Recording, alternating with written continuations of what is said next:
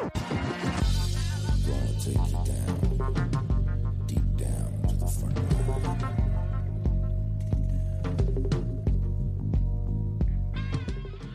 Bienvenidos a Razones para Ver, el programa de fuera de series donde comentamos por qué vale la pena acercarse a una serie, normalmente analizando su primer episodio y siempre sin spoilers. Hoy hablamos de un proyecto muy curioso, la serie El Valle del Éxito de National Geographic. Yo soy CJ Navas y para poner orden a esto tengo conmigo en primer lugar a Pedro Andar, directora de Pelesfera y compañero mío de batallas en una cosa más. Pedro, ¿cómo estamos?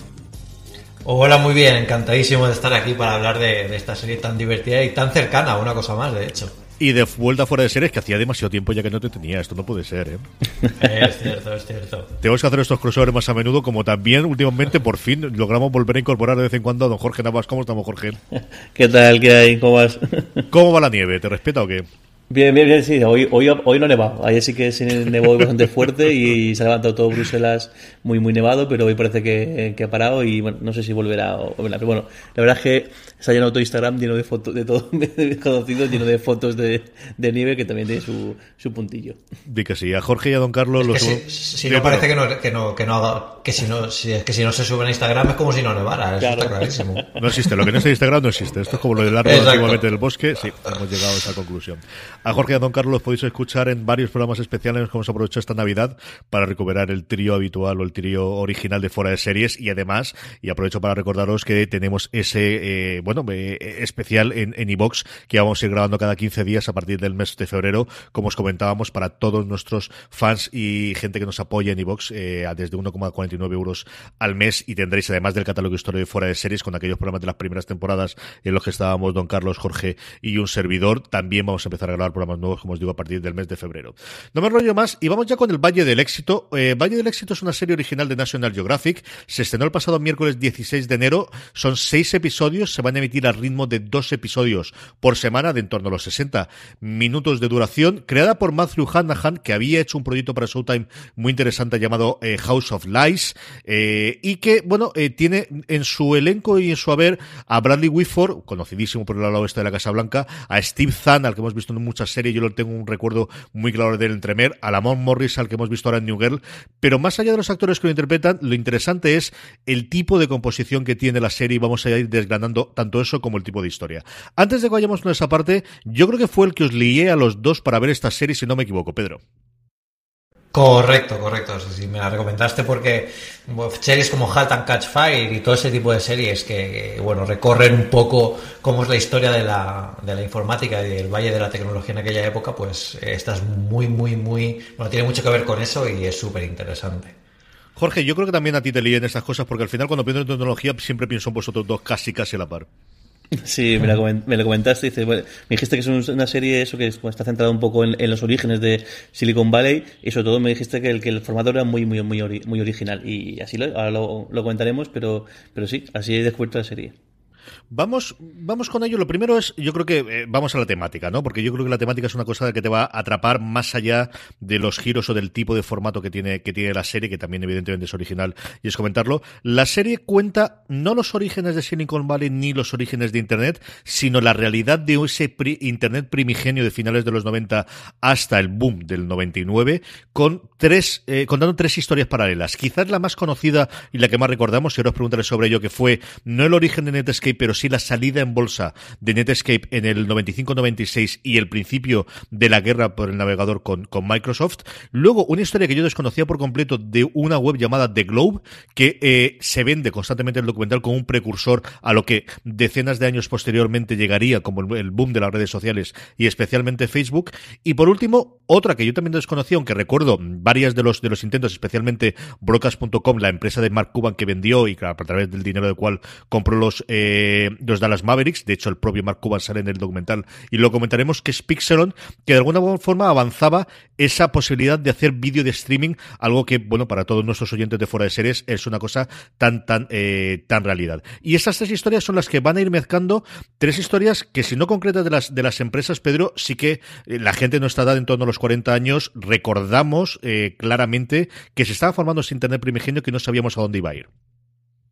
Claro, y además era un momento increíble porque la tecnología estaba llegando y en la serie yo creo que captan muy bien esa esencia y ese momento histórico en el que eh, eh, era un mundo de descubrimientos, realmente eh, era como casi como si llegáramos a otro planeta y todas las posibilidades estaban abiertas. Entonces, mm, yo creo que la historia, por ejemplo, de, de Netscape está muy bien hilada porque es, bueno, es prácticamente la nave que nos lleva a ese planeta y, es lo que abría eh, Internet realmente al mundo y, lo mostraba de forma de que, bueno, podíamos hacer un montón de cosas y todo estaba por descubrir. Y todo ese enfoque, esa magia, ¿no? Esa, esa, esa inocencia, ¿no? Que también captura mucho la inocencia de aquella época y de lo que se iba descubriendo, pues eh, eh, eran, eran, bueno, eh, es algo que, se captura fantásticamente en la serie y que yo creo que también nos llega, como dices tú, a la gente que durante todo ese tiempo, bueno, pues hemos vivido ese, ese, ese, ese, tiempo y hemos vuelto a recordarlo gracias a esta serie y a recordar pequeñas batallitas. yo creo que todos recordaremos la N de Netscape cuando navegamos por internet con aquellos modems rudimentarios, eso era prácticamente como lanzarnos al, al mar con una, con una tabla de madera. Jorge, tú eres un poquito más joven que Pedro y yo, pero aún así tú recuerdas perfectamente el modem sonando en casa de papá y mamá y esa conexión, yo creo, con Netscape originalmente en, en los primeros PCs y en el final de los Amigas, ¿no?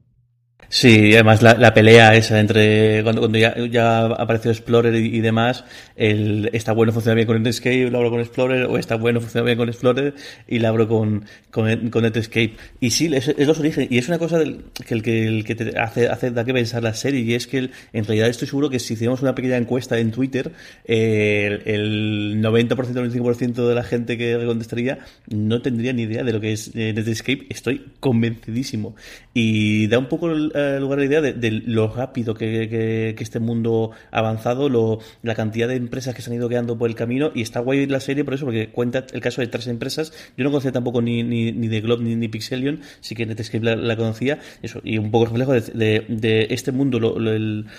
cómo va de rápido, cómo, cuántas empresas aparecen y desaparecen en, en cuestión de, de, nada, a veces de, años, a veces incluso en cuestión de, meses y cómo en realidad eh, en muy muy poco tiempo el salto que ha pegado, o sea, lo que es lo que era Internet hace 15 20 años a lo que es hoy, hoy, hoy en día, cómo, cómo ha cambiado. La serie parte, o lo que tenemos, si antes os nombraba varios de los actores, una parte fundamental, lo que podríamos esperar de ella es, por un lado, que fuese un documental, y esa es una cosa que yo creo que los tres que estamos hablando ahora mismo hubiésemos visto sin ningún género de duda, de volver otra vez, como os digo, finales de los 90, primeros del 2000, antes de esa crash en el 99-2000 del, del, mundo de Internet, o hubiésemos visto una ficción, como los tres que estamos aquí, adoramos Halta Fire, que evidentemente es un poquito previo a todos estos inventos, pero alguna parte tiene. Pero yo creo que el gran acierto que tiene el Valle del Éxito, y es para mí, por ejemplo, Francis Arrabal le ha horrorizado esa parte, es combinar de una forma relativamente original, y os digo que no es original porque National Geographic previamente había hecho otra serie llamada Marte que también jugaba exactamente lo mismo, de combinar Parte documental en cuanto a entrevistas a personas que estaban en ese momento, como os nombraba antes a Mark Kuman, estaba también Ariana Huffington eh, dando su opinión, que es, eh, bueno, también productora ejecutiva del programa. Hay varios de los ejecutivos que vamos a ver después eh, interpretados por actores de su origen de Netscape. Y por otro lado, esa parte ficcionada con una forma muy divertida. Por un lado, yo creo que una estética que Pedro y ahora me, eh, recordarás tú y Jorge también, me recordaba muchísimo a Piratas de Silicon Valley. Yo no sé si era a propósito para toda la gente que vimos en su momento esa película que yo creo que es que mítica para, para la gente que nos gusta ese mundo de, de la primera tecnología o de Internet. Y luego constantemente con guiños y con cierros como eh, roturas de la cuarta pared, hablar directamente a cámara como si fuese eh, House of Cards, el personaje de Lamont Morris lo hace constantemente, incorporar distintas cosas, alguna eh, cosa especial que tampoco quiero revelar por no porque es divertidísima alrededor del mundo de Microsoft y de, Bill Gates. Eh, la parte simplemente documental nos habría gustado, pero yo creo que es ese giro eh, que tiene estilístico el que hace que te enganche mucho más a aquellos que nos gusta, Pedro. Sí, y además yo creo que es un recurso que se puede utilizar muy bien en este tipo de, documentales porque eh, era una época muy complicada y no solo hablan de las cosas buenas de la época, también de lo malo que estaba pasando y de lo que venía y lo que estaba a punto de pasar. Entonces, ese, esa pausa en un momento determinado y que de repente, bueno, pues te, te cuenten con, humor o con,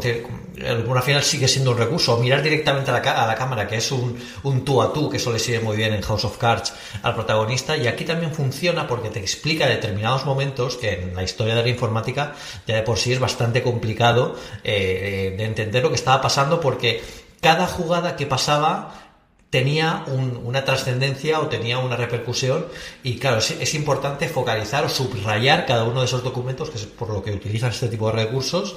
para luego mostrarnos lo que venía a continuación, con lo que, con lo que yo creo que está muy bien utilizado, quizás ha alejado un poco del documental un, poco más, más, más serio en conjunto o, bueno, o, un, poco más tradicional y quizá por eso no le gusta tanto a Francis, pero yo creo que es un buen recurso y, lo hace, le, da cierto carácter diferencial a, esta serie, que también tiene su, tiene su matiz de, de su buquete interesante.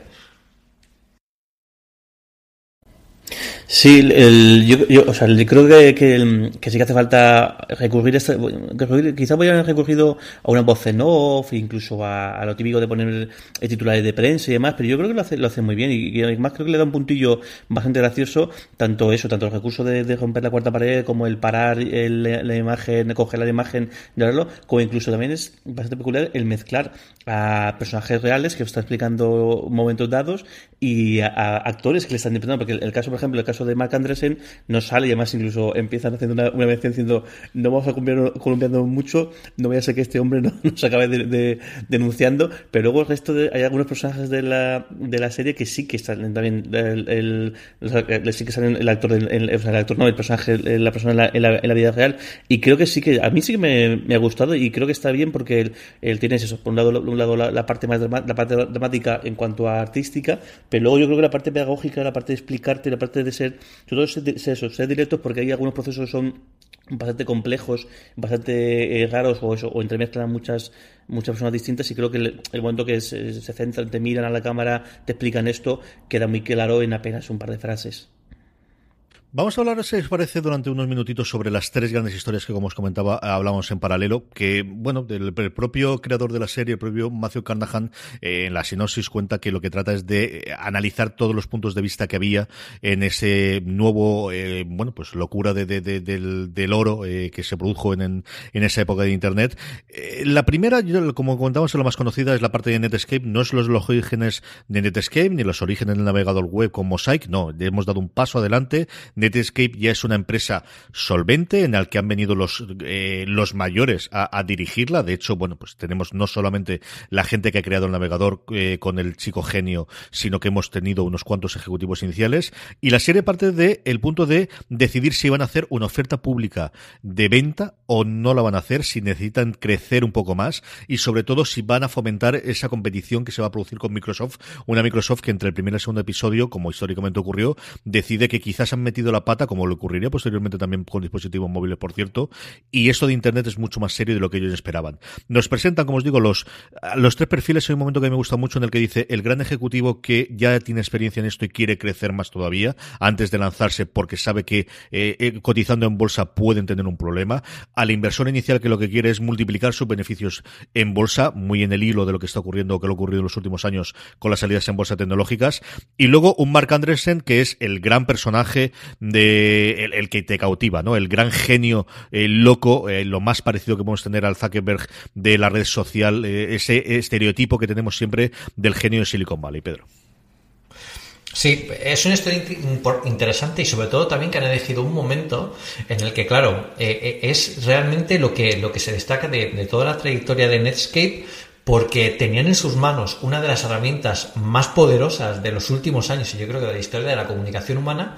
y no, no, no, sabían ver el potencial. Casi había llegado antes la tecnología que los usos y eso es algo que pasa también últimamente a, muchos dispositivos y mucha tecnología y servicios que aparecen eh, actualmente. Con lo que el momento ese de decidir o de tomar la decisión de, bueno, de hacer la venta, de si salir, de, de si apostar, de no saber muy bien lo que tenían, si esto iba a tener éxito o no, cómo van a las reuniones con esa inocencia de, bueno, ¿y aquí qué tenemos que hacer? Sabemos que tenemos un buen producto, pero es que esto... Y, y está genial ver porque realmente tienen el primer gran navegador en la historia de, Internet. Eh, yo creo que todos los que comenzamos en Internet con ese navegador lo recordamos con cariño porque era un era digamos el, Chevrolet de los navegadores, un, navegador elegante, potente, eh, con un montón de usos, con un, bueno, con un fantástico ejemplo de cómo se renderizaban las páginas, cómo se mostraban las páginas de Internet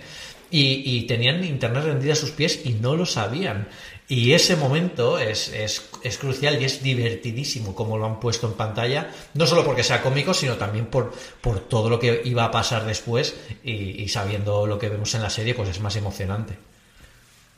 Especialmente la reunión con Microsoft es divertidísima, Jorge. Sí. sí que lo es, sí. Y bueno, estoy, investigando un poquito porque el, pues, para hacer un poquito de memoria y es y creo que sí que es un acierto y creo que está, y creo que es más que merecido el que el que Nightscape aparezca en esta serie porque de si bien eso, si bien hoy en día pues eh, ya Nightscape no, no es nada, pero sí que el, en su día lo fue. De hecho, eh, mirando un poco, mirando un poco eh, algo de información, llegaba a tener incluso el 90% de, de, penetración en el mercado, es decir, que el 90% de la gente que navegaba en Internet lo hacía con Netscape, era algo, algo espectacular. Y luego, sobre todo, el legado que ha dejado, porque no solamente el, bueno, el, el, al final el navegador desapareció, aunque bueno, sí que liberaron el código que fue el origen de la, de la, de la, de la fundación Mozilla, que luego pues creó Firefox, creó Thunderbird y un montón de servicios más, eh, sino que también el, la gente de Netscape estuvo implicada en la creación de JavaScript, estuvo implicada en la, en creación de SSL, una serie de tecnologías que en su momento eh, fueron esenciales para el, el, auge de Internet y que hoy en día, como por cierto, pues al día con modificaciones y autorizaciones, pero que hoy en día se siguen utilizando y que hoy en día sigue siendo un poco la, la base, la base, la base, la base de Internet.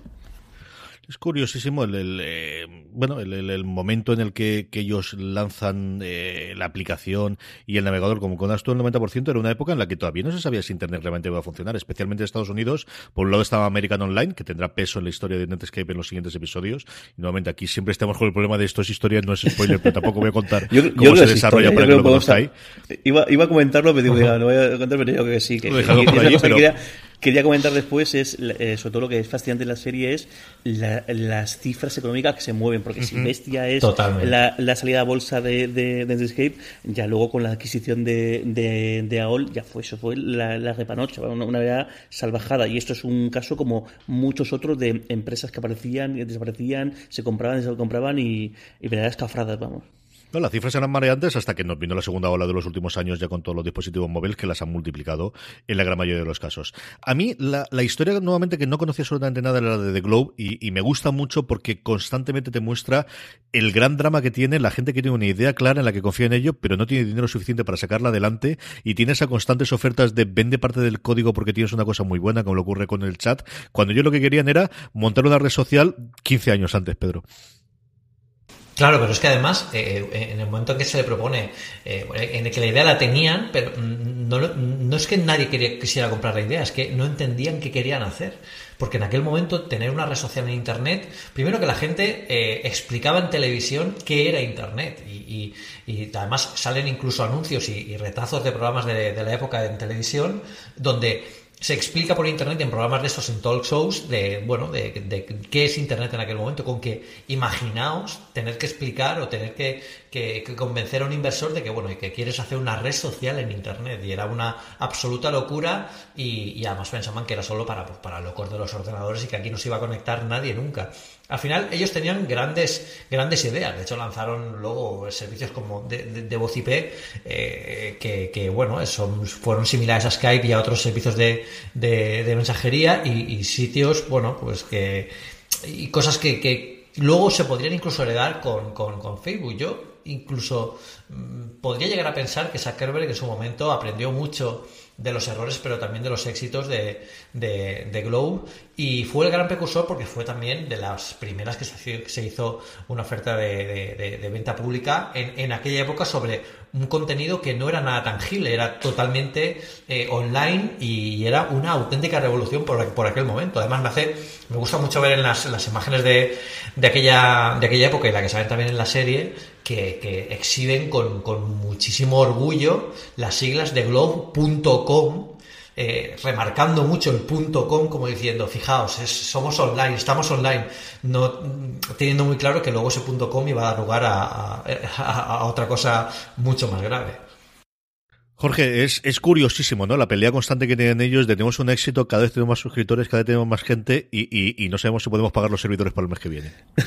sí, y además, bueno, yo creo que es un indicativo del cambio en la industria, como le comentabas tú, es que la gente no entendía exactamente qué, era eso y es que el, la llegada de Internet, la llegada de los servicios online eh, ha, resultado un cambio en el paradigma, el del típico de, o sea, el típico, la vieja empresa que al final pasa de una manera a otra por una manufactura, es decir, una fábrica que construye una un cacharro, un aparato o un lo, que sea que se pone en el mercado, se vende y está. Es decir, cosas palpables, cosas eh, que se pueden contar y cosas que se puede tener un inventario. Y aquí de repente no, estás hablando de un modo de negocio de algo que no es tangible, que no es palpable, pero que bueno, que, que, que, tiene un potencial enorme. Y es, es curioso eso, la frustración de ello, decir, ¿cómo explicamos esto? ¿Cómo decimos a la gente? Y además eso, las ideas que, es muy gracioso las, las reuniones que tienen con, el, con los inversores diciendo, no, es que eh, esto cuando pongamos anuncios, imagínate la cantidad de... Y la gente dice, anuncios, eh, aquí, aquí los anuncios, es decir,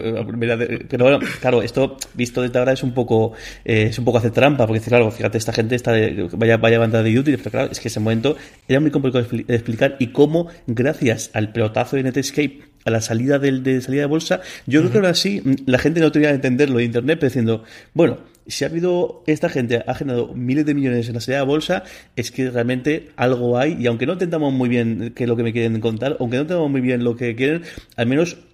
quiero se participe o quiero al menos no quedarme fuera que yo creo sobre todo lo que, lo que ellos hay un momento en, la venta de acciones de, de la salida de bolsa en Escape que hay bastante gente que no tiene no está de todo claro en qué están invirtiendo pero lo que lo que quieren es quedarse fuera esa, la propia Ariana Huffington dice que es el origen del FOMO, ¿no? Que es la primera vez que, que ella, evidentemente no con el acrónimo, pero que sí que recientemente, aunque si te remontas aquí tiramos para la, famosa siempre de las burbujas económicas especialmente, y tiramos atrás hasta los tulupanes eh, holandeses, hay muchas antes también en, la historia antigua, pero ese, ese miedo de quedarse fuera y de ser el único tonto que no se hace rico, esa es la sensación que tiene, ¿no? Y, y que de alguna forma, bueno, pues permitió que hubiese muchísimos, famosísimos el caso de pets.com y de otras webs que se financiaron con muchísimo dinero y que todas irían a pique en el 99. La tercera última historia, la historia de Pixelon, y no solo de él, sino del gran personaje que es su creador. Aquí, bueno, Steve Zahn, de verdad se sale, es espectacular. No queremos contar lo que ocurre con él a partir del segundo episodio porque es un momento, en fin, si hacéis una búsqueda en Wikipedia rápida sale, pero yo no lo haría, yo iría a los dos primeros episodios. Y aquí es, bueno, pues ese tipo de personajes que precisamente en esta historia que estamos contando de de repente la gente se hace rica, que hay gente que más allá de tener una idea, que también aparece aquí para la compresión en vídeo, que es espectacular la que aparece, gente que tiene la otra idea de esto podemos hacer ricos y se suma igual que en otra época estaría pues haciendo pozos de petróleo, vendiendo coches o haciendo cualquier otra cosa, se suman a vamos a ver qué podemos captar y cómo podemos ganar dinero con esto, Pedro. Claro, aquí era, esto era la, gran, la gran mina, ¿no? acababan de encontrar una montaña llena de oro, lo que no sabían era que cómo, cómo podían, qué podían hacer con todo ese oro. Y este personaje, bueno, que como tú dices es es para verlo la serie porque lo hace súper divertido, el, actor yo creo que lo, que lo borda, eh, nos muestra una de las terceras caras, ¿no? Yo creo que hemos visto hasta ahora con las tres empresas tres caras distintas de aquella época, y esta es la cara de, de, los excesos, de la, de, la, de la locura, del no saber qué tienes realmente entre manos y de que, bueno, pues todo lo que nos va mostrando hasta este momento eh, va a dar lugar a lo que hoy en día se conoce como las estrellas del rock de Silicon Valley. Yo, yo he tenido la suerte, gracias a ir a eventos de Apple, de, estar ahí en Silicon Valley y la gente, los, los, ingenieros que están por allí, son estrellas del rock. Son estrellas del rock total, o sea, ya, no, ya no son los frikis recluidos en, en pequeños y lúgubres, sitios eh, que programan sin que nadie los vea, son están considerados como auténticas estrellas porque están haciendo crecer al mundo y cambiar el mundo, como ellos dicen siempre, eh, desde, sus aplicaciones y su software, ¿no? Y sus servicios y sus dispositivos. Y aquí vemos el comienzo de todo eso, pero a lo grande, con un personaje que no escatima en absolutamente nada, ni siquiera en excesos de todo tipo, para buscar un producto con el que se haga super hipermillonario y, y bueno, te pasan muchas cosas y muy divertidas y, da lugar a bueno a una, a una empresa que, que, que, bueno, hay mucho sobre lo que contar, es, tiene una historia tremenda detrás del personaje y va muy ligado a él porque desde luego eh, todo lo que le pasó va muy ligado al personaje, pero es mejor que la gente si no lo conoce que lo vea directamente en la serie porque se va a ir sorprendiendo poco a poco. Este Michael Fenn de que hace Steve Zahn es un, para mí uno de los personajes desde luego del principio de año y yo creo que al final estará en una mil listas de lo mejor y lo más divertido del año, Jorge. Sin duda, sin duda. Y bueno, e, es, es muestra esa, esa otra, ese otro tipo de personaje que, que existe en, este en este mundillo. Si en la parte de, de Netscape, aunque muchos personajes se centran mucho, sobre todo en la figura del programador de, de, de Andresen, si luego en la, en la parte de Globo.com se centra en los creadores que también son eh, programadores y lo que está haciendo es contratar programadores, aquí se centra en la figura de, pues eso, al final, un comercial o un mediador que ve que, que, que, tiene el alcance algo que puede generar mucho dinero y, y, tira, y tira para adelante con, él. Y es, es curioso, a mí me hace gracia porque en el fondo, a pesar de, que el tío es un figura de mucho cuidado, pero me hace gracia porque el tío al menos, al menos es sincero o al menos tiene cosas muy claras. Porque, y esto que contaba justo antes, hace un momento Pedro, cómo eh, en ese momento existía el, el, este, pensamiento un poco naif, un poco así grandilocuente de que este, la gente está llamada a cambiar, cambiar el mundo. De hecho, pues, Netscape de alguna manera lo estaban cambiando porque estaba abriendo internet a la gente. Los dos de Globo ellos tenían más que claro que lo que están haciendo es que van a cambiar el mundo y que su aplicación va a ser una cosa, un, punto de inflexión en la historia de humanidad. Eh, y luego este tío tiene lo que tiene claro es que lo que quiere es forjarse vivo y, ya está, le da igual, a menos ser sincero en, ese aspecto. Aunque luego lo curioso es que eso, que sobre todo en la parte de los creadores de Globo.com, eh, siempre que están, siempre comentan, sí, esto va a cambiar el mundo, no sé qué tal, y luego lo siguiente que, siempre mencionan es, y la cantidad de pasta que vamos a hacer, y la cantidad de pasta que vamos a, a ganar, y lo parecido, que contrasta un poco esto, claro, habrá que ver exactamente cómo de real es, cómo de, cómo de, de, caracterizado está, pero es curioso porque en la salida de, en la escena de la salida de la bolsa de Netscape, como, como Andresen eh, le dicen, oye, que eres millonario, y como claro, todo el mundo está enloquecido porque acaba de, de, sus, acciones se acaban de, de pasar a costar una verdadera burrada de dinero, y él, bueno, dice, bueno, bien, pero tengo trabajo que hacer, tengo que, que hacer. Como este tío, este tipo de, de, perfil sí que se lo creía de verdad. O sea, esta gente realmente está convencida que, bueno, que el dinero es algo accesorio, algo accesorio hasta que, claro, pero claro, con la escena que mencionan, la entrevista que hacen al, al vendedor de coches es bastante... buenísima, es, es, buenísima. Dice, no, no, aquí hemos vendido hasta cinco en una tarde del viernes, con lo cual, eso, sí, mucho rollo de cambiar el mundo y mucho rollo de esto es un mundo mejor, va a cambiar la civilización, pero al final lo que acaba moviendo a todo el mundo en una... Es la pasta. en mayor o medio medida o de manera más explícita o más implícita es la pasta, ni más ni menos. Sí, los cinco coches dice Jorge, yo digo yo que utilidades no son, ya lo veréis en, la serie. Pedro, vamos terminando, vamos cerrando. Eh, la serie te ha gustado, yo creo que los tres coincidimos que vamos a ver todos los episodios de aquí, pero sobre todo es a quién le recomendaríamos esta serie, quién se puede acercar a ella y le puede gustar. Bueno, yo evidentemente recomiendo la serie a todos los aficionados a la tecnología, desde luego todos nuestros, nuestros oyentes de una cosa más que, que les gusta la tecnología y el, comienzo de dónde empezó todo esto. Pero yo creo que incluso es una buena serie para la gente que no es aficionada eh, en el día a día a la tecnología porque te muestra un poco un mundo que que siempre ha estado un poco oculto porque parece complicado de entender y aquí lo explican muy bien, además lo explican con esa faceta cómica que llega bastante bien. Y, bueno, los giros son tremendos, yo creo que los personajes son divertidos y está todo muy bien explicado. Y bueno, no siempre todo es cómico, también hay cierto, ciertas dosis de drama y de, y de, bueno, ciertos toques de misterio que, que, dan lugar a una serie que yo desde luego eh, recomendaría muy bien, no, no tiene ese toque místico que quizás tiene Halt and Catch Fire, eh, que van un poquito más a, bueno, parece que, que, todo sea una obra de arte dentro de esa serie, porque es muy buena. Este, este documental eh, tuneado de esta manera, yo creo que es fantástico para cualquier persona que tenga cierto interés en la tecnología y para que no la tenga, seguro que resulta curiosa. Jorge, ¿a quién recomendamos El Valle del Éxito? Sí, a mí, coincido con Pedro. Yo creo que sí que es una serie que, a la gente del, del mundillo, que no, los más, más tecnófilos, que nos va a entrar muy, sobre todo va a entrar, va a entrar muy rápido porque cuando veamos encima de nuestra, de nuestra hornada o de nuestra edad, más aún, porque todo yo creo la parte de Netscape, pues enseguida dice, anda, mira, qué guay, este, van a hablar de Netscape. Pero sí que creo que, que, tiene el punto, o sea, tiene por un lado la, información suficientemente interesante, porque al final este tipo de cosas yo creo interesa a a, a todo el mundo, es decir, al final todo, hoy en día todo el mundo es usuario de Internet y, yo creo que a todo el mundo le puede interesar el, origen de todo esto, el cómo se, cómo se llegó a esto. Y luego creo que el, el, punto humorístico, el tono que tienen eh, Gamberro y, los recursos audiovisuales que hemos comentado antes, le hacen más, le hacen bastante asequible a, a, cualquier, a, yo público general o público no, no tan no tan metido en el mundo de tecnología como por ejemplo podía pasar con el caso de Halt Fire que al final pues igual es una serie que quizás muy muy centrada en el tema de tecnología pero al final te acaba ganando por, por los personajes aquí yo creo que te puede ganar aunque no, aunque no esté metido en el, mundillo el tono tan tan divertido tan distintivo que tiene. Yo y pedagógico también Sí, sí, sí. Yo creo que si os gustó la red social tenéis que verla. Yo creo que si os gusta eh, VIP, no tenéis que verla. Es una comedia muy divertida por momentos. Eh, yo creo que si os gusta el tipo de comedia gamberra y os gusta un tipo de series diferentes, ¿no? Yo creo que en esta combina y nuevamente, yo creo que, eso, eh, como comentaba antes, eh, hay gente a la que no le gusta nada esa combinación entre ficción y documentales, pero yo creo que puede gustar. A la gente que le gusta el documental de la historia reciente, yo creo que también os puede gustar mucho. Y de verdad, al menos dar una oportunidad, porque eso sí, si os gusta el primer episodio, os va a gustar las, la serie después pues esta no necesitáis ver nada más. Y solo son seis, solo son seis los eh, episodios que tiene el Valle del Éxito. Como os decía al principio, se emite en National Geographic, llevan emitiendo dos episodios por semana desde el miércoles 16 de enero, están disponibles después en video on demand allí donde esté disponible National Geographic. Es una serie que los tres que nos hemos hablado de verdad nos ha encantado. A ver si sacamos un rato y ya con tranquilidad cuando se han emitido todos, eh, si podemos juntarnos de nuevo, hacemos un review y lo podemos colgar también y podemos hablar de ella. Por ahora, queda aquí con este Razones para ver el Valle del Éxito. Mil gracias, Pedro, por haber eh, estado hablando con nosotros un poquito de esta serie. Un placer, un placer estar con vosotros y ojalá nos veamos pronto. Muchísimas gracias, Jorge, por habernos acompañado en un nuevo programa de Fuera de Series.